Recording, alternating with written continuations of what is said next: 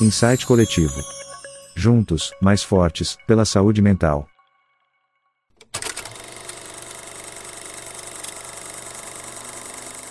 Olá, seja bem-vindo, seja bem-vinda ao Insight Coletivo. Eu estou passando aqui, antes de começar o episódio, para falar do nosso financiamento coletivo, para dizer que você pode contribuir para que o nosso projeto cresça lá no Catarse www.me insight underline coletivo. A partir de 10 reais você pode contribuir para que o nosso projeto cresça e que a gente possa atingir mais pessoas e crescer nessa contribuição pelo conhecimento com a saúde mental. Boa noite, sejam bem-vindos a mais um encontro do Insight Coletivo. A gente vai hoje fazer uma, uma reunião um pouco diferente, né? Eu trouxe um artigo de revista para discussão. Inclusive, eu estava aqui falando um pouco sobre isso, sobre essa questão da escolha do artigo.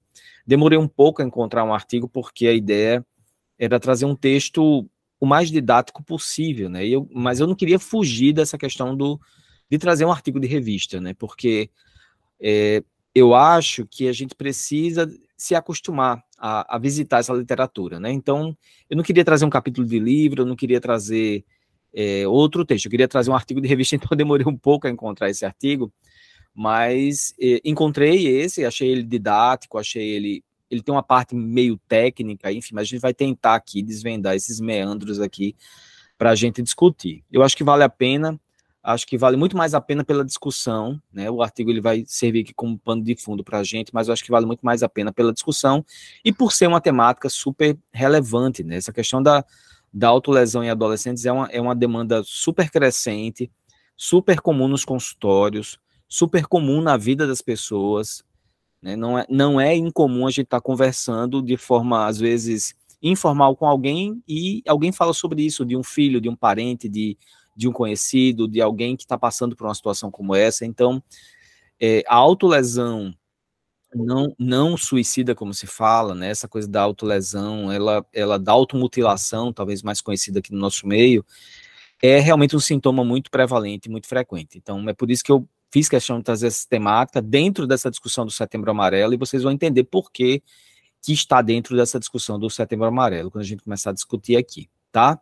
Lembro a todos que estamos no Insight Coletivo, né? Nós somos um grupo de profissionais da saúde, a gente se reúne semanalmente, temos profissionais da saúde, temos pessoas interessadas em saúde mental aqui nesse grupo, discutindo, é, compartilhando. Essa é a ideia, que a gente possa discutir e compartilhar como comunidade e crescer cada vez mais. Hoje é o 41 encontro. Eu estava vendo hoje, já, já, já temos 40 encontros lá no YouTube, tá, gente? Então, vocês fiquem à vontade para visitar lá o canal, ver temas que, que sejam do interesse de vocês, que vocês se identifiquem com esse tema e e assistam o episódio, compartilhem, indiquem para alguém, porque é assim que a gente vai vai crescendo essa comunidade e vai mostrando o nosso trabalho para as pessoas, tá bom? Vou compartilhar aqui minha tela para expor aqui o artigo. É, então, é, o artigo, ele, ele é um artigo relativamente novo, né? Ele, ele foi publicado agora em 2023, tá? Um artigo novo, né, desse ano. É, o título dele é, são os fatores de risco, modelos teóricos e mecanismos biológicos de autolesão não suicida. É, uma, é um artigo de revisão. Ele traz a, a discussão né, da, dessas lesões autoinfligidas, não, não, não suicida, e a gente vai ver aí essa questão. Um artigo publicado pela Universidade de Pequim, tá? Eles têm umas publicações muito boas, e é como eu falei para vocês, eu escolhi esse artigo pela pela forma didática que eles colocaram o tema e de como eles dividiram né, a temática. Então, achei, eu achei interessante trazer para a gente fazer essa discussão. Então, fiquem à vontade, tá, gente? Se vocês, vocês podem interromper a qualquer momento, levantem a mãozinha, vão falando, a gente vai discutindo. Essa é, essa é a ideia. Então, como introdução, eles, é, os autores, eles colocam, né, eles conceituam o que é essa o que é automutilação, né, o que é a autolesão, eles chamam de autolesão especificamente. Eles falam que autolesão não suicida, ela se refere a qualquer comportamento que o indivíduo tem e que ele de forma deliberada, ele altera os próprios tecidos do corpo, né? Ou seja, ele, ele provoca injúria, dano, ele, ele se machuca, tá? Então, é, automutilação ou lesão infligida seria esse tipo de comportamento, quando a pessoa se machuca sem a intenção de tirar a própria vida. Né? Isso, isso é o que nos ajuda a conceituar. E esse conceito ele é importante porque, inclusive, aqui no Brasil, é, as lesões é, de automutilação, essas lesões autoinfligidas, elas são de notificação também. Então é importante para a gente saber conceituar isso, inclusive para que os profissionais da saúde consigam fazer essa notificação de forma, de forma adequada. Então, isso é algo que, que é importante para a gente. Então, ele fala ainda, assim como exemplo, que essas lesões elas podem acontecer de várias formas, né? Por corte, por queimadura, por machucado mesmo, né? Batendo o corpo em alguma, alguma quina, em alguma situação, por é, agulhas, né, né é, é, inserindo agulhas na pele, objetos pontiagudos, é, inclusive queimaduras também, né? Então, essas lesão, essa lesão auto-infligida de maneira intencional, que não tem a intenção, né, no fundo, de, de retirar a própria vida, é o que conceitua, tá? O que conceitua a automutilação, tá? É, em termos de prevalência, o artigo coloca que é uma prevalência crescente, há uma prevalência crescente, ele, ele, ele cita aqui um artigo de 2012, onde essa, era, essa prevalência ele, ela era de 17,2% em 2012, e aí ele cita uma outra meta-análise, essa meta-análise já mais recente agora, é, com, que inclui mais de 600 mil, mais de 600 mil pessoas pesquisadas entre crianças e adolescentes e que haveria lá nessa meta-análise uma prevalência ao longo da vida de 22,1%, tá?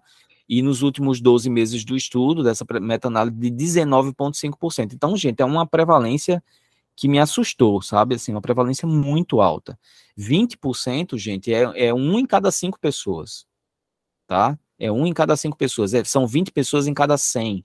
É uma prevalência muito alta. E aí ele fala que esse aumento ele é especialmente observado durante, foi especialmente observado durante a pandemia do coronavírus, em 2019, houve um aumento significativo. E fala ainda que em ambientes clínicos, em pacientes portadores de transtorno mental, há um maior risco de lesões autoinfligidas, né, de, de automutilação. É, ele fala que é um risco relativo cinco vezes maior em pessoas que são portadoras de transtorno mental, né, que ele fala que tem esses transtornos mentais, essas pessoas têm um risco cinco vezes maior de ter lesões de automutilação do que a população em geral. Então, isso é um, é um dado é, colocado, tá, gente? Eles citam outro estudo retrospectivo, um estudo de caso controle, e aí esse é um estudo em Hong Kong, onde é, pacientes hospitalizados, né, eles, eles é, estudam essas pessoas, eles, eles, eles identificam nas pessoas sete tipos de problemas né, relacionados à saúde mental. E, e foi um estudo que ele é um estudo de caso controle retrospectivo, então eles avaliam casos de 2000 até 2010 nesse, nesse hospital especificamente, e eles observam que é, os, os resultados do estudo revelam que todos os grupos de pacientes apresentavam um risco acentuadamente elevado de, de automutilação. É, o risco dos pacientes de uso, em, em, em, quando esses pacientes, quando se tratava de dependência química, era uso uso abusivo de substância e dependência química, esse risco ele era aproximadamente 10 vezes maior né, na população quando, quando, quando é, levava em consideração essa questão da dependência química. Seguido, depois de dependência química, seguido de transtorno de personalidade, dependência de álcool, transtorno de, de depressão, né, transtorno depressivo, transtorno bipolar, esquizofrenia é, e transtorno de ansiedade. Tá? Eles citam a outra meta-análise conduzida por uma, uma outra equipe de pesquisa que relatou um risco maior de automutilação em pacientes com diagnóstico de transtornos emocionais em comparação com aqueles sem diagnóstico de transtornos emocionais. Então, até aqui no artigo, gente, o que é que ele fala? Que há uma prevalência crescente, né, uma prevalência que é, é, é até, na minha opinião, meio assustadora, porque 20% é, é muito alto, né? 20%, gente, é, é, é menos, é mais do que, inclusive, em, alguma, em alguns estudos, ansiedade, né? Transtornos de ansiedade, que é algo extremamente prevalente na sociedade, né? Em algumas populações a gente tem transtorno de ansiedade em menos de 20%, então é, é uma prevalência bem assustadora mesmo, muito alta. E até aqui no artigo ele fala que, ou seja, é uma prevalência crescente e muito maior, um risco muito maior quando a gente quando se trata de portadores de transtorno mental, tá? Quando se trata de, de adolescentes com diagnóstico de transtorno mental. Tá? Ou seja, um adolescente com diagnóstico de transtorno mental, seja um transtorno depressivo, seja uma bipolaridade, seja um, uma dependência de substância, de álcool, outras drogas, essas pessoas elas têm um risco cada vez maior de é, episódios de automutilação. É, vamos mais, vamos, vamos mais, mais alguns detalhes. As automutila a automutilação, aqui eu até grifei, além de, além de, de, de destacar, eu até grifei. A automutilação está intimamente associada ao suicídio e foi identificado como um preditor robusto de futuros comportamentos suicidas. Eu acho que essa é uma informação muito, muito importante. Além disso, descobriu-se que as, as lesões autoinfligidas, elas aumentam o risco de suicídio em, em até sete vezes, independente de outros fatores de risco conhecidos. De acordo com a teoria interpessoal do suicídio, embora a, a, a automutilação seja considerada uma forma eficaz de resistência à ideação suicida, ou a tentativa de suicídio a curto prazo, a automutilação repetidamente pode se tornar um pode tornar um indivíduo menos sensível à dor e assim aumentar a capacidade de transformar os pensamentos suicidas em comportamento suicida. Nessa parte aqui eu achei, eu achei curiosa essa, essa, essa, esse trecho do artigo, porque ele fala o seguinte: ele fala que existe uma relação clara da, da automutilação com o suicídio, pessoas que cometem, a, que têm né, esse comportamento automutilatório, elas têm um risco maior de suicídio. Ele fala aí um risco até sete vezes maior do que na população em geral. Mas, ao mesmo tempo, ele fala que a curto prazo, essa atitude de se machucar, ela diminui o risco, porque é um comportamento compensatório, né? E a gente, a gente vai ver isso mais na frente. O, o, o a autolesão, ela tem um, um, ela tem uma capacidade de diminuir a dor emocional, como se ela diminuísse a dor emocional e levasse o indivíduo a, de certa forma, diminuir as ideias autodestrutivas. Isso a curto prazo, porque a médio e longo prazo há um aumento do risco de suicídio. Então, é um, é um dado muito, muito importante, tá?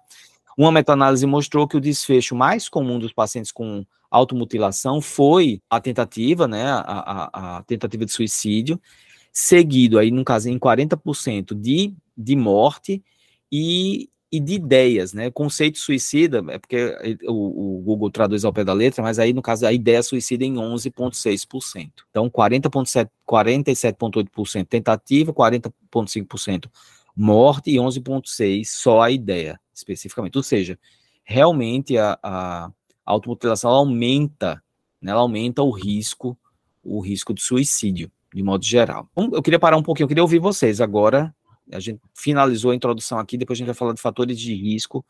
Queria ouvir um pouquinho de vocês, o que é que vocês é, até aí compreendem desse processo, o que é que vocês, na prática, né, na prática de vocês, como é que vocês enxergam isso? Vamos lá, Josi Cleide levantou a mão. Eu gostaria de saber se está ligado ao borderline, ou se não tem nada a ver, porque eu li vários artigos esses dias e eles remetem muito ao borderline. Eu gostaria uhum. de sua opinião. Sim. Não, veja bem, José, como a gente está falando de adolescentes, aí esse artigo ele fala de crianças e adolescentes, nessa faixa etária a gente não fala em borderline, porque o transtorno de personalidade borderline ele só pode ser diagnosticado a partir dos 18 anos de idade.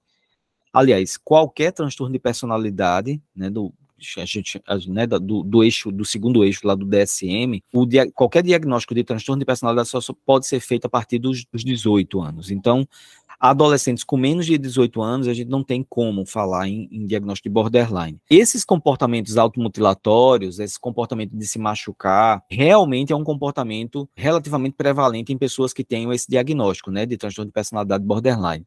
No entanto, não é específico, tá? O artigo mais para frente, ele fala sobre fatores de risco, ele fala sobre tipos de personalidade, né? E ele fala de um tipo de personalidade que onde, onde é mais comum você ter esse tipo de, de comportamento, que são as personalidades, ele chama de neuroticismo. Alguém que tem, um, tem uma característica de neuroticismo, essa pessoa tem um risco maior de ter comportamentos automutilatórios. Então, assim, a gente não fala em borderline, você tem razão, o comportamento automutilatório ele acontece relativamente de forma frequente no borderline, ele não é específico dessa população.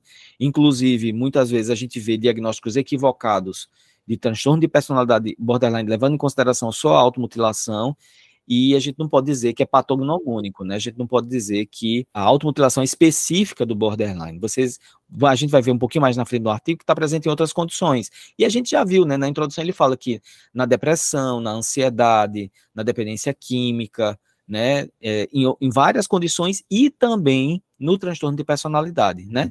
Então o, o comportamento ele é, ele tem essa essa vamos dizer assim, ele está ele tá misturado dentro desses vários diagnósticos, tá certo? Mas alguém gostaria de fazer algum comentário? Josicleide, pode falar. Gostaria de saber também se nesse estudo especifica mais o lado feminino ou masculino ou não, não é específico, não, não traz essa especificidade.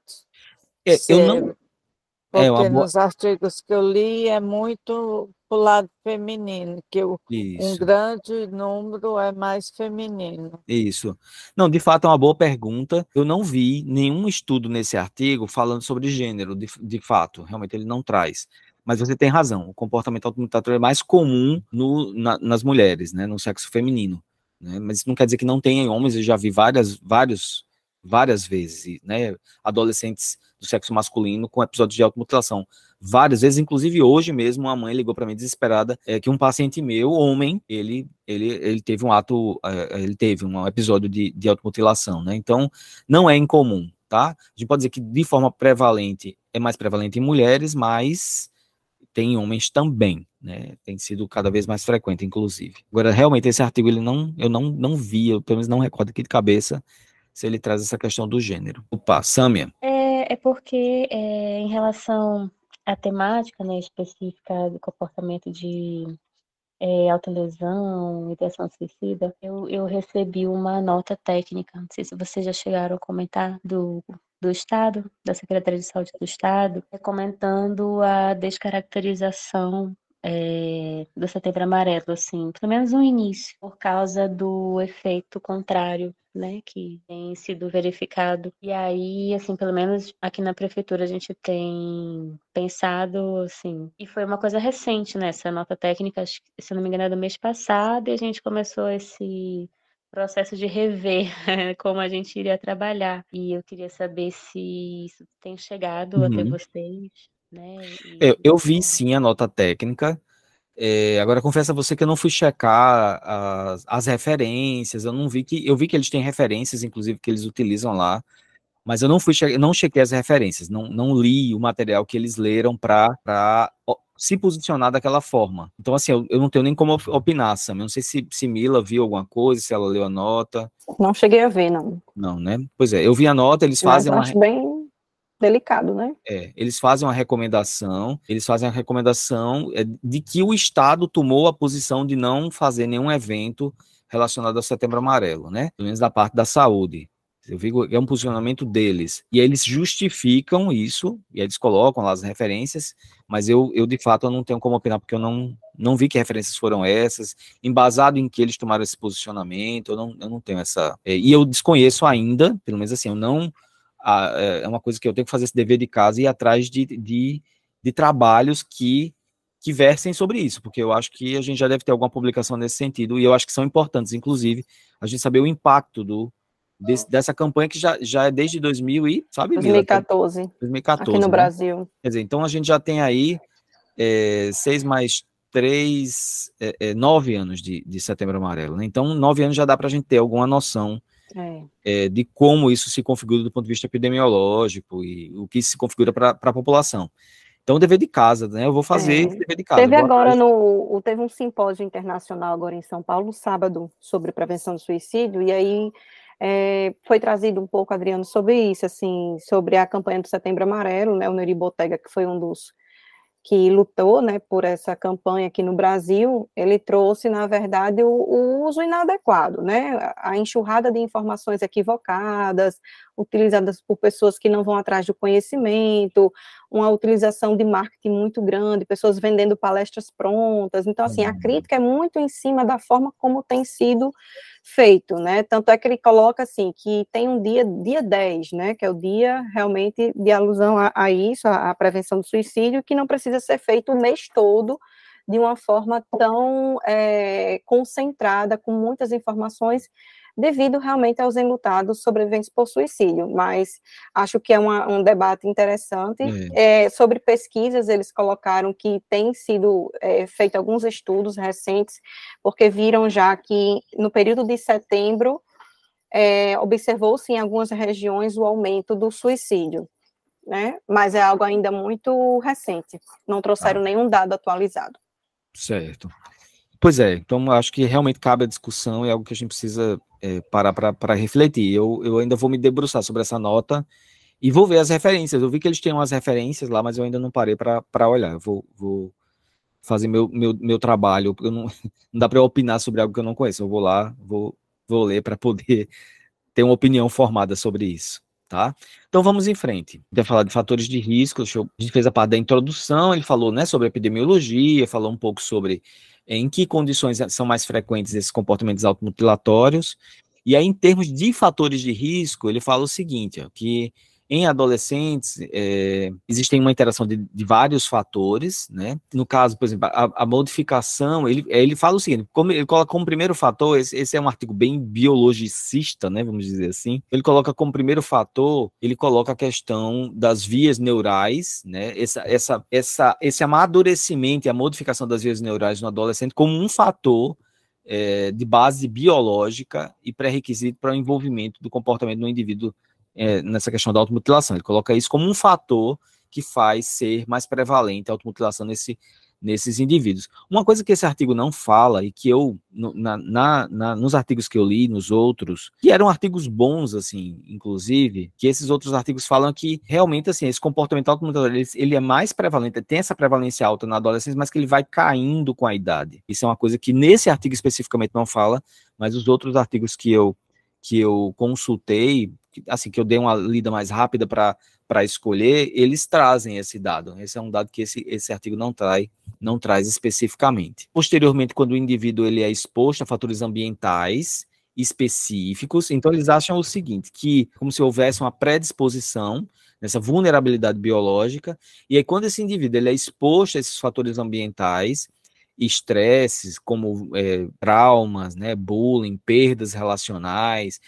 É, dessa forma, essa pessoa aumentaria a probabilidade de emitir comportamentos automutilatórios, levando em consideração a vulnerabilidade que ele teria. Esses fatores eles incluem a questão de gênero, né, incluem a questão de gênero, que aí no caso, como a gente falou aqui, nas mulheres é mais frequente, sintomas físicos, como por exemplo deficiência ou problemas de sono, perturbações mentais, baixa alfabetização em saúde, experiências é, adversas na infância, intimidação e comportamentos problemáticos, né? No caso de distúrbios de comportamento. Então, nessas situações, há uma, uma prevalência maior de comportamento automutilatório.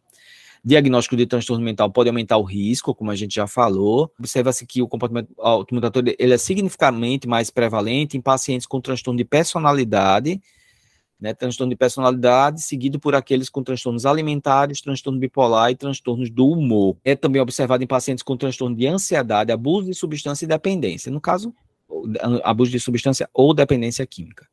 No caso, só repete o que a gente já viu na introdução.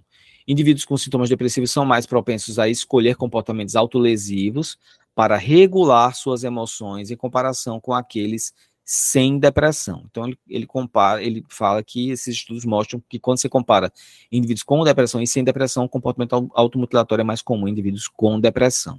Outro dado que, é, que eu achei eu considero importante é que há evidências em, em adolescentes que têm vício com a internet, né, que tem comportamento é, de dependência na internet, há uma, um aumento da prevalência também de comportamentos automutilatórios. E eu diria até, claro que não é objeto do estudo aqui, do artigo, mas eu diria até que é, o vício da internet, gente, na minha, na minha opinião, é um grande sintoma, porque quando eu vou olhar para esses jovens, eles têm toda a ordem de sintomas. Eles têm sintomas depressivos, eles têm sintomas de ansiedade social, eles têm comportamentos automutilatórios, eles têm prejuízo na arquitetura do sono. Então, assim, é, a dependência da internet, eu sei que ela está configurada hoje, inclusive o, o DSM-5 traz isso como uma categoria diagnóstica, mas quando a gente vai para olhar para esses jovens, a gente é, encontra uma configuração muito polimórfica de sintomas, né? Então são jovens muito adoecidos. É como se, inclusive eu li uma, uma revisão sobre, não, so, não especificamente sobre a questão da, da, dependência de internet, mas sobre saúde mental e, e, e, e mídias digitais, de modo geral, e o que os artigos de revisão mostram é que, de fato, os adolescentes e jovens que mais desenvolvem esse tipo de comportamento são adolescentes que têm outras comorbidades. Eles estão adoecidos de outras maneiras do ponto de vista da saúde mental. Então, são adolescentes mais vulneráveis, né? Então, é algo que, que chama atenção nesse sentido. No que diz respeito a traços de personalidade, eles falam o seguinte, que o comportamento automutilatório, ele tende a apresentar níveis elevados no, neu, em, em pessoas que têm características de neuroticismo, em comparação com aqueles que não teriam essa, essa, essa característica. Oi, Mila levantou a mão. Doutor Adriano, você falou aí das mídias sociais, né? Hum. Tem, tem um artigo que é relacionado com exatamente a autolesão, relacionado, qual é a relação entre autolesão e as mídias sociais, algo assim. Que ele é, na verdade, de um programa, existe um programa que é de Janice Butlock, ela é dos Estados Unidos, ela é pesquisadora na temática, ela tem um programa, é, eu não lembro o nome traduzido, é um programa de recuperação, digamos assim, a autolesão, depois eu posso colocar aqui no chat para vocês, e, e, nesse artigo é interessante é, que ela vai trazendo exatamente isso que está colocando, assim, os grandes comprometimentos, né, que o uso exacerbado, o uso inadequado que as mídias sociais vêm trazendo para os jovens, porque lá é onde eles encontram as identificações entre os pares, né? Quando você está angustiado, quando você está triste, com essa dificuldade de se regular, que é a base da, da autolesão, né? Se regular Isso. emocionalmente, Isso. você vai lá e encontra é, formas de postagens e de recadinhos e blogs e canais que vão estimulando e, e, vão também trazendo essa identificação de que eu faço, então você também pode fazer, e é assim que se faz. E aí ela vai mostrando vários componentes que eles vão encontrando na, na, na, internet que vão reforçando esse comportamento, né? E aí é exatamente no momento da vida que eles estão totalmente se afastando dos pais, né? Com essa necessidade de se autoafirmar, de se identificar, né? Entre os pares. E aí por isso que eles se tornam muito vulneráveis, né? Para além de que, que aquela região da pré-frontal, né, do cérebro não está totalmente maturada e por isso que se torna ainda mais difícil. E por isso que depois vai reduzindo, né, como você bem colocou. Isso, exatamente, né? Porque vai... É bem interessante o artigo. Ah, legal, Mila. Depois eu mando, depois. Eu, tá. A Sâmia estava colocando aqui, os jovens têm falado muito em uma aversão à interação social, é, não consegui ainda definir se seria algo marcante dessa geração ou, ou se é a influência das redes sociais. Há muitos memes sobre isso sobre tornar-se adulto e com isso vir também a aversão à interação. Eu acho que é uma característica desses tempos, né? Essa, é, a, a, a vida digital ela reforça, né, de certa forma, esse comportamento. Eu acho que, que essa geração tem um pouco disso, sim. Né? Eu acho que tem um pouco disso e eu, eu percebo, de fato, a gente não pode generalizar, mas, mas eu percebo que há um pouco disso e, e é por isso que a gente precisa, de fato, de alguma maneira, uh, discutir essas questões e, e, fazer com que esses jovens consigam ter o contraponto disso, né? Porque senão a coisa fica muito complicada. A pandemia trouxe um grande problema nesse sentido, né? A gente, os jovens ficaram praticamente dois anos isolados dentro de casa, isso trouxe consequências eh, muito marcantes para essa, essa, essa geração que está aí. É, então vamos em frente, vamos continuar aqui. Ó. Os indivíduos com automutilação tendem a apresentar níveis elevados de neuroticismo, como eu já falei. Esta observação destaca o neurocinismo como um fator de risco notável para a automutilação, tá? É, há uma tendência que esses indivíduos com essa característica de neuroticismo, eles têm uma, uma, uma tendência a vivenciar as emoções de maneira negativa. E essa, e essa maneira negativa de vivenciar essas interações faz com que esses indivíduos acabem é, partindo né, para esse mecanismo da autolesão como um mecanismo de, de autorregulação, como Mila falou. É, fatores ambientais negativos exercem uma influência notável na incidência de automutilação, incluindo experiências adversas na infância, acontecimentos na vida negativa, mau funcionamento familiar, apoio social inadequado. Então, esses fatores ambientais, eles influenciam negativamente no desenvolvimento dessas, dessa, da possibilidade da autolesão.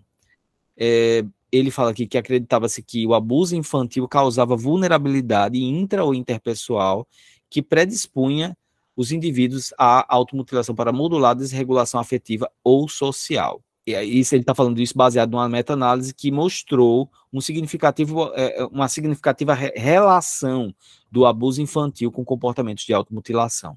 Aqui nesse quadro ele mostra as teorias, né? Teorias que embasam, teorias psicológicas que embasam ah, o comportamento automutilatório, tá? Esse aqui está aqui embaixo, ó. Modelos teóricos que embasam, os modelos teóricos que embasam o comportamento automutilatório. Aí ele chama de modelos funcionais, modelos integrativos, né? É, ler um pouquinho aqui desses modelos, do que eu entendi, tá, gente? Porque assim, eu não sou psicólogo, então, psicólogos que estiverem aqui, por favor, me ajudem, porque eu não sou psicólogo, mas eu me esforcei para entender essa parte aqui. Ele fala de modelos funcionais, olha, as, as funções foram conceituadas como motivadoras ou reforçadoras do comportamento. E aí ele fala de quatro modelos de, de funções, né? Quatro modelos de funções, que são que aí, especificamente, ele divide da seguinte forma: você tem uma regulação automática versus uma regulação social e reforço positivo. Vou falar do jeito que eu entendi aqui. Ele diz o seguinte: ó, que quando você tem um reforço automático negativo, significa que o indivíduo ele reduz a tensão ou outros estados emocionais negativos através da automutilação, né? Isso ele chama de reforço automático negativo, que é quando a automutilação ela reduz a tensão. E aí ele fala que o, o, o reforço automático positivo, ele significa que o indivíduo ele compartilha a automutilação como uma forma de gerar emoção e criar um estado ideal como experiência, né? Ou seja, aquela estimulação da dor, ela cria um estado de equilíbrio para esse indivíduo, que é o reforçador positivo do comportamento. O reforço social negativo que esse comportamento é, provoca significa que o indivíduo ele utiliza a automutilação para evitar critérios de tarefas interpessoais e ajustar o seu ambiente social, como evitar castigos ou fazer algo perturbador. É, apoio social positivo significa que o indivíduo obtém a atenção dos outros através da automutilação. Então, o que o autor aí coloca, né, nesse artigo que foi, que foi é, citado aí, de 2004, ele diz que o comportamento automatório tem basicamente quatro funções. Ele tem a função de, através da dor, regular a emoção. Essa, essa regulação gera um conforto, que é o reforço positivo, e aí por isso ele repete o comportamento. E do ponto de vista social, ele diz que o comportamento ele tem uma função de fazer com que a pessoa ela evite algumas tarefas interpessoais né, como castigos ou, ou negativas, e tem o papel de conquistar a atenção do outro, né? O papel de fazer com que o, o outro consiga focar a atenção sobre aquela, aquela pessoa, tá? Então ele, ele coloca isso como a teoria das quatro funções, tá? E aí tem várias outras teorias aqui que eles colocam, né? Tem teoria das quatro funções, teoria das duas funções, teoria das sete funções, tem vários tipos de teorias aqui, mas eu vou ler só as coisas que eu destaquei aqui, ó. A automutilação intencional é um tipo de comportamento resultante de uma pessoa emocional ineficaz que pode ajudar os indivíduos a evitar a experiência interna de pensamento, memória, sentimento corporal ou outras aversões, apesar das consequências negativas sérias. Consequências negativas sérias é a autolesão, né? é, apesar dessa consequência negativa séria, ele, ele prevalece a regulação, né? prevalece essa, essa experiência. De acordo com o modelo de prevenção de experiência, a autolesão intencional é mantida e fortalecida por meio da regulação da evitação e do reforço negativo. outra parte que eu destaquei aqui. No ciclo do comportamento desadaptativo, o reforço negativo reforça a associação entre emoção negativa e autolesão deliberada, facilitando assim a automaticidade da resposta de fuga da autolesão deliberada. É, o que eu entendi, gente, me ajudem os psicólogos, é que a autolesão ela é reguladora porque ela alivia o sofrimento e esse alívio, esse conforto que o alívio do sofrimento é, provoca é o que faz o comportamento se tornar mais automático. Não é isso? Exatamente. É, tem, tem, doutor Adriano, é, inclusive, isso justifica por que, que não é tão fácil parar. Que, é, né, que de forma leiga a gente fica, por que, que não para, né? A família fica desesperada, a escola fica é, super angustiada, né? Os profissionais, por que, por que não para, né? Por que, que só na conversa, por que, que só na, no discurso, né? na psicoeducação não para? E, na verdade, é porque existe algo que é viciante, né? É, eu não vou saber explicar exatamente agora, mas tem é, uma função neurobiológica que é a questão da dor, a dor emocional, a dor física e a dor social é processada no mesma é, circunferência cerebral. Então, quando você é, ativa a questão do corte, é, o cérebro manda o mesmo comando e aquilo fica condicionado. Então, ele fala, alguns artigos falam que é viciante por essa função neurobiológica, né, da repetição. Por isso que não é tão fácil parar. E aí existe, não sei se você viu, alguns estudos que falam de alguns estímulos exatamente para ativar essa regulação do cérebro, né, entre o pré-frontal e occipital, que é às vezes o uso de gelo, o uso de texturas, de, de pedrinhas, exatamente para trazer exatamente. a sensação para que a pessoa, quando estiver na crise, não pra se descondicionar, né? Para descondicionar. É interessante. interessante. Eu estava dando uma aula hoje, Mila, é, sobre na graduação lá de medicina, lá da UNP, a gente estava dando aula hoje, o aluno falou uma coisa muito interessante. Ele disse assim, professor, é, nós nascemos com instinto de autopreservação, né? Nós nascemos com instinto de autopreservação. Por que que um, um, uma, uma, um ser vivo que nasce com instinto de autopreservação, ele é como é que um, um ser vivo que nasce com esse instinto de autopreservação, ele é capaz de se machucar. O que é que explica essa pessoa ser capaz de, de se machucar? Né, assim, o que eu consegui dizer para ele foi parecido com o que você está dizendo. Eu disse para ele o seguinte: é justamente por causa desse estado de autopreservação que ele faz isso. Porque a, a, a autolesão ela é reguladora e ela alivia o sofrimento a curto prazo, porque ela é geradora de outros sofrimentos. Mas a curto prazo, essa recompensa, ela justifica a repetição do comportamento. Essa recompensa do alívio do sofrimento justifica a repetição do comportamento. Porque, gente, é um sofrimento muito intenso. E num indivíduo que não tem essa capacidade ainda de, elabora, de elaboração, né? É um sofrimento muito intenso. Então, é, eu, eu acho que é justamente isso, Mila. Eu acho que é esse instinto da autopreservação que faz com que esse condicionamento seja tão forte. Que faz Exatamente. Com que isso. Inclusive, eles falam da diferenciação entre autolesão não suicida, né, sem intenção suicida, com o suicídio, que embora seja o, a autolesão seja fator de risco para o comportamento de suicídio, né, é, não é a mesma coisa. Então, não são intervenções parecidas, é, não é, como é que eu posso colocar? Não são intervenções iguais, podem uhum. ser semelhantes por terem fatores de risco semelhantes. Porque quando você se autolesiona, você está buscando o bem-estar. E quando alguém tenta o suicídio, ele está buscando findar a própria vida. Né? Então, Exatamente. elas trazem essa diferenciação. Com certeza, são duas coisas diferentes mesmo. Essa outra teoria aqui, modelo de cascata emocional, ele fala o seguinte, que segundo esse modelo de cascata emocional, a dor e os estímulos visuais causados pela, pela automutilação pode desviar a atenção da ruminação é, para fortes sensações físicas relacionadas à automutilação. Assim, o processo em cascata emocional é enfraquecido. É, isso que Mila falou, dessa questão dessas técnicas, né, com gelo, com texturas, faz muito sentido nessa questão dessa teoria é, da cascata, né, da cascata emocional. Bem interessante isso. De acordo com o modelo cognitivo emocional, se os indivíduos são altamente reativos às emoções negativas, encontrarem dificuldades na regulação dessas emoções e considerarem as automutilações como estratégia eficaz para regular essas emoções, então é mais provável que eles se envolvam em mais automutilações.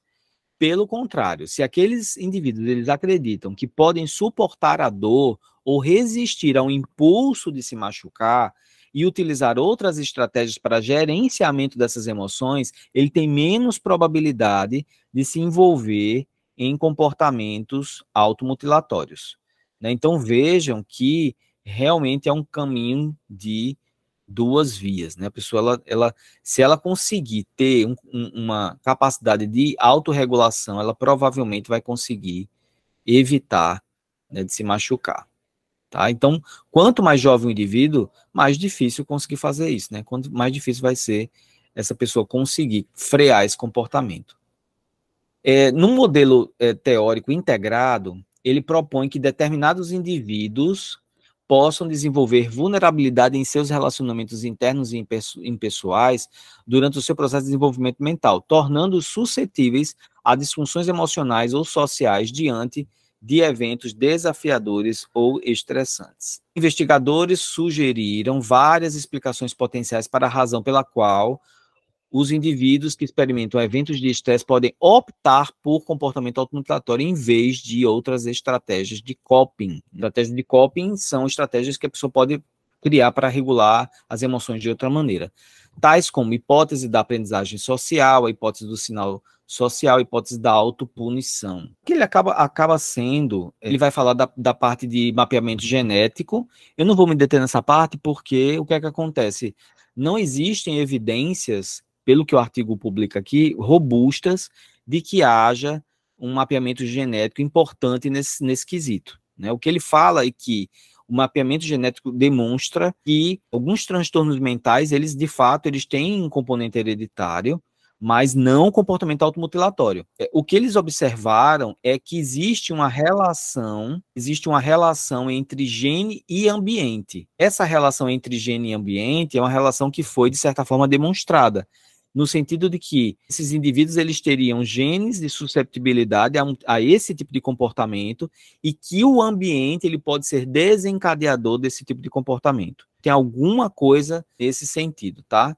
Mas é, são, são estudos ainda muito rudimentares, não tem nada ainda que, que seja muito marcante. Eu grifei, achei interessante essa parte aqui, que grifei aqui, ó. Esse modelo de gene ambiente postula que os genes podem ser, influ, eh, podem ser influenciados pelo ambiente circundante de um indivíduo, impactando assim na sua psicologia e comportamento.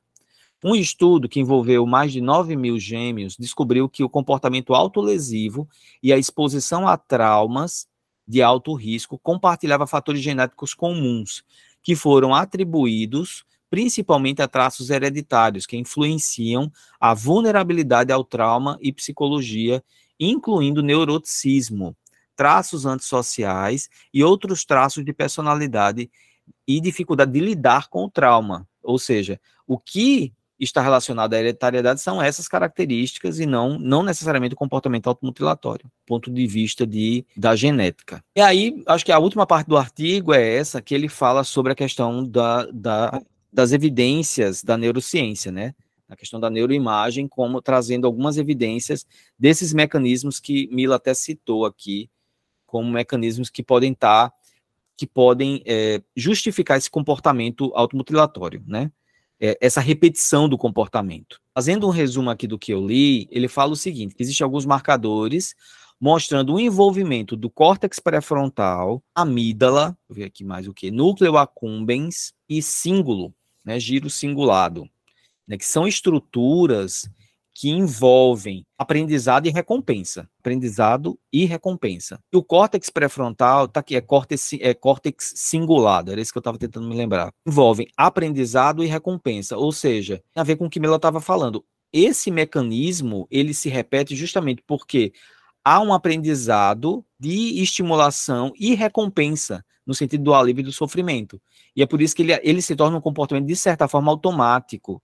Que é isso que as pessoas dizem para a gente, que elas se machucam e muitas vezes elas, elas fazem isso de forma impulsiva, sem necessariamente refletir sobre aquilo. E às vezes o comportamento, a reflexão vem depois da lesão. É o parar para pensar, o parar, para se arrepender, o parar para sofrer, vem depois da lesão. Às vezes o comportamento ele surge de forma muito impulsiva e automática, né? E só complementando, doutor Adriano, uma das grandes diferenças também entre o comportamento é, suicida, né? É, eu falo isso porque muitos desses jovens que se autolesionam não têm transtorno mental, não têm ideação suicida e são rotulados, são estigmatizados também. E a autolesão, é, quando eles se machucam, eles não, como é que eu posso colocar? Eles não têm a, a intenção né, de se matar e eles se constrangem, eles se sentem culpados, eles se sentem envergonhados depois que eles se machucam. Por isso que eles se escondem, né, através do, de casacos, de roupas que, que co cubram esse corpo, né? Muito diferente de alguém que está numa intenção suicida de forma deliberada, planejamento, né? Que não tem isso. Ele fala, ele escancara, né? Exato, exatamente, um comportamento diferente. Eu grifei aqui, olha, atualmente os achados de neuroimagem relacionados ao comportamento automutilatório incluem principalmente a amígdala, giro cingulado, córtex pré-frontal no sistema límbico e envolve o processamento da percepção emocional e regulação emocional. E aí, gente, quando a gente fala de sistema límbico, a gente está falando de emoção, mas a gente está falando também de aprendizado de recompensa, tá? Assim, a gente a gente está falando também dessa capacidade que, que nós temos de, de emitir comportamentos na busca na busca de recompensa. E, e não deixa de ser uma, uma, uma, uma recompensa, né? É, essa coisa do alívio de um sofrimento. É como o próprio artigo fala, com consequências ruins, mas é a busca do alívio. Então, é isso que, que ele traz. Então, como conclusão, ele diz o seguinte: que com o rápido é, desenvolvimento da economia social, a pressão social, a, concorrência, a concorrência torna-se cada vez mais proeminentes. A incidência de comportamento automutilatório em adolescentes e no início da idade adulta aumenta a cada ano, especialmente em pacientes com diversos transtornos emocionais e de personalidade, o que prejudica gravemente o prognóstico dos pacientes. Na investigação sobre os fatores que influenciam o comportamento automutilatório, as características de vulnerabilidade individual, os fatores ambientais, os vários fatores biológicos significativamente influenciam nessa ocorrência. Os mecanismos neurais e genéticos subjacentes permanecem incertos. Na atual pesquisa de neuroimagem, o foco está na amígdala, nos giros cingulados, no, no lobo pré-frontal e em outras regiões do cérebro relacionadas à regulação emocional, ao processamento da dor e ao processamento de recompensas. É assim que ele conclui, ele conclui a revisão, né, dizendo que a base da, da investigação da neurobiologia precisa ser expandida para descobrir mais potenciais alvos terapêuticos, né? É, os estudos possíveis acima serão úteis para avanços no tratamento. Um artigo muito é, biologicista mesmo, assim, a gente fala muito sobre genética, sobre neuroimagem, sobre, né, mas eu acho que ele é válido para trazer a discussão para a gente, né, para trazer a reflexão da importância de discutir esse tema, né? E por que, que eu trouxe um artigo assim? Porque eu achei que seria mais fácil da gente discutir, do ponto de vista didático, assim, de falar de fatores, de falar de epidemiologia, de, né, de trazer essa temática. Eu, eu vi, eu visitei outros textos mais complexos, no sentido de, tra de trazer teoremas mais complexos, mas seria mais difícil de trazer aqui para discussão. Então, é, foi essa a minha intenção. Eu queria que vocês ficassem à vontade para fazer suas observações. Deixa eu ver se alguém falou alguma coisa aqui no chat. Vitória colocou aqui. Também vejo muito que há casos e casos. Para alguns, a autolesão gera um alívio e prazer. Mas também já ouvi de uma paciente que era como uma distração. Ela queria sentir uma dor física para distrair ou amenizar a dor emocional. Pelo que escutei dela, não era prazeroso, mas naquele momento era a única via que ela encontrava. Vitória, assim, não sei se, se eu me fiz compreender. Assim, eu, eu, quando eu falo do alívio, eu não estou falando necessariamente prazeroso, né? Eu, eu, eu, falo. É, é, porque, assim, quando eu falo de prazer, eu falo da sensação de alívio. E eu entendo que, assim, que o alívio da dor, é, ele, ele gera prazer. sabe? O alívio da dor ele gera, ele gera prazer, mesmo que seja com outra dor, mesmo que seja infligindo outra dor, sabe? Hum, talvez a, o, a palavra bem-estar, né? Assim, no sentido de eu tô com aquela aquele sentimento de angústia, a dor emocional muito intensa, e aí através do corte, né, eu tenho aquele alívio e eu produzo aquela sensação de bem-estar muito rápida, uhum. né? Depois volta. Exatamente. É, Celina, esses comportamentos eles são comuns em adultos também. A gente está falando de adolescentes porque o artigo ele traz a questão do adolescente e é mais comum na adolescência. E o que os estudos têm mostrado, apesar desse artigo não trazer isso muito claro, é que esses comportamentos eles são muito comuns na adolescência, em torno de 20%, pelo que esse estudo mostra, mas que eles vão diminuindo com, com o avançar da idade. E é o que a gente observa na clínica de modo geral. Então, pacientes que eu acompanho, alguns pacientes que eu acompanho desde a adolescência, que eles tinham comportamentos assim na adolescência que foram diminuindo e que praticamente desaparecendo. Eles têm até o impulso hoje em dia. Por exemplo, tem uma paciente que eu acompanho que ela tem 28 anos e que ela diz a mim que na adolescência ela tinha muito comportamento automutilatório. Hoje o pensamento vem na cabeça, mas ela consegue frear, que é essa história do córtex lá freando o impulso. Ela consegue frear o comportamento. Diz, Adriano, eu sinto o desejo, vem a ideia na cabeça, mas eu, eu não faço, porque eu vou me machucar, eu sei, eu sei que isso, é, enfim, não vai mudar nada, enfim, aí vem toda uma reflexão sobre isso, né? Que é a história do, da possibilidade do freio do impulso. Mas tem sim, esse comportamento ele pode surgir no adulto e pode surgir estritamente. Não é também obrigatório que ele tenha tido na adolescência para poder ter isso na fase adulta, não. Pode aparecer na vida adulta. Girlene fala o seguinte: se trata de uma transferência de dor, ou seja, a dor da alma é tão intensa que a dor física se torna mais leve. De fato, é, de fato é. é a Celina está dizendo que não conseguiu abrir o áudio. Jales, meu questionamento é sobre o que o psiquiatra barra terapeuta sente ao se deparar com essa situação. Boa pergunta, Jales. Boa pergunta, de fato. E aí, gente, quem gostaria de responder ao Jales? Vou dizer o que eu sinto muitas vezes, sabe? Às vezes eu sinto uma profunda impotência. uma profunda impotência, porque às vezes eu estou diante de alguém que tem um comportamento reiterante nesse sentido. A gente às vezes faz combinados, a gente faz, a gente, né, medica, faz combinados, faz reflexões sobre aquilo, tem lá um psicólogo lá ajudando também, a gente conversando, mas no dia, agora no dia seguinte, ele sai do consultório e ele faz. Ele sai do consultório imediatamente após ele conversar comigo, ele tem um, um episódio de automutilação.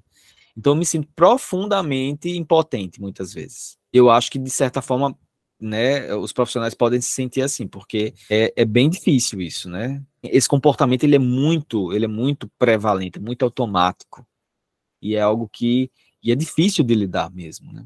Partilho, doutor Adriano, com a mesma sensação. E tem angustiante, né? impotência e, e, e realmente, assim, o, é algo que é muito difícil de se controlar, muito difícil. O que eu percebo é que com a maturidade, a gente vai conseguindo espaçar um pouco, né?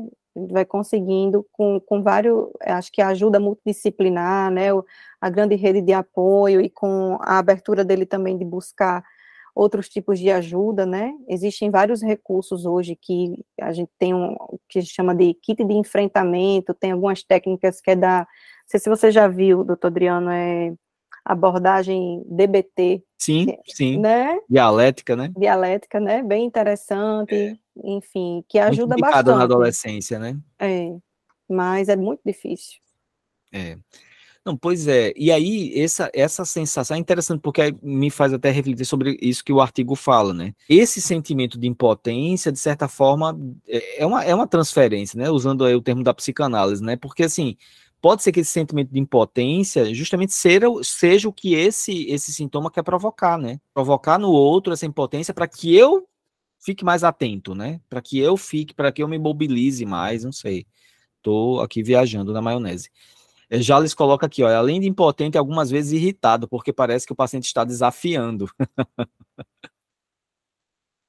Exato, exatamente. É outra coisa que a gente precisa refletir, né? Essa, essa explicação neurobiológica, né, assim, por que, que não é fácil parar, porque há esse condicionamento, né, essa compensação da dor, eu acho que isso é de grande valia para a gente, né, e para que a gente possa trabalhar essa psicoeducação com o paciente, para que ele também entenda, porque ele vai repetindo e ele vai se sentir extremamente também, às vezes, constrangido, porque ele também não consegue parar, né, tem pacientes que relatam isso, Mila, eu não consigo, eu tento e eu não consigo, então, quando a gente explica esse condicionamento, eles parecem, pelo menos na minha percepção, eles se tornam mais abertos a, a tentar de uma forma mais forte, Isso. né, mais incisiva. E a gente, acho que, de alguma forma, nos protege um pouco dessas sensações que já está colocando, né?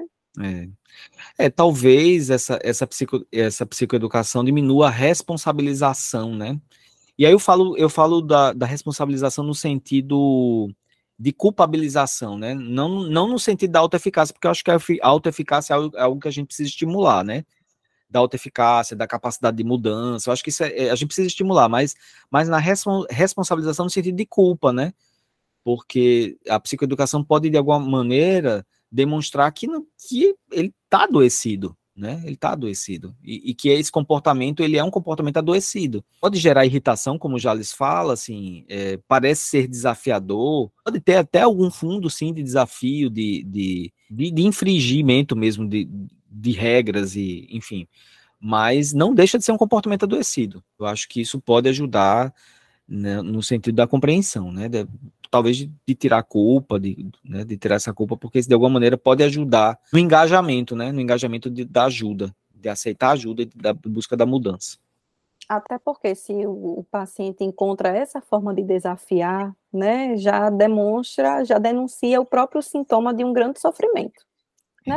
Se ele está utilizando o próprio corpo como uma forma de desafiar, né, de alertar algo, de causar algo a alguém, que é uma das, das intencionalidades, das funções, né, que chama, é, é algo que já nos convoca para um olhar diferenciado, né?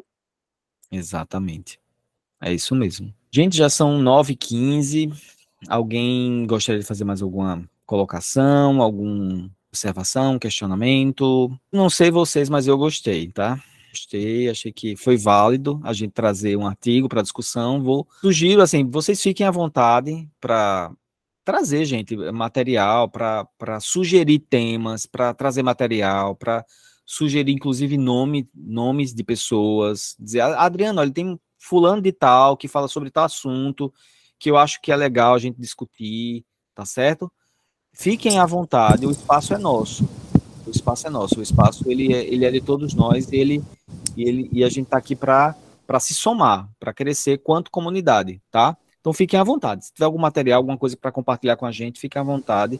Manda para mim pessoalmente, eu vou e a gente vai vai discutindo. Queria muito agradecer a presença de todo mundo, tá?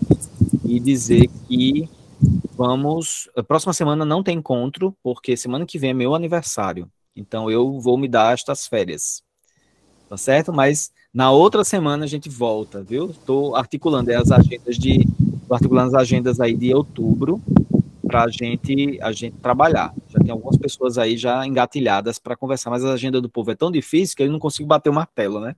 Aí eu tenho que conversar uma vez, duas vezes, três vezes até até dar certo, mas vai, mas vai dar certo. Outubro a gente tem muito que conversar. Tá bom, gente?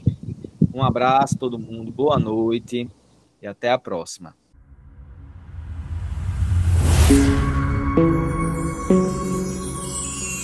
Insight coletivo. Juntos, mais fortes, pela saúde mental.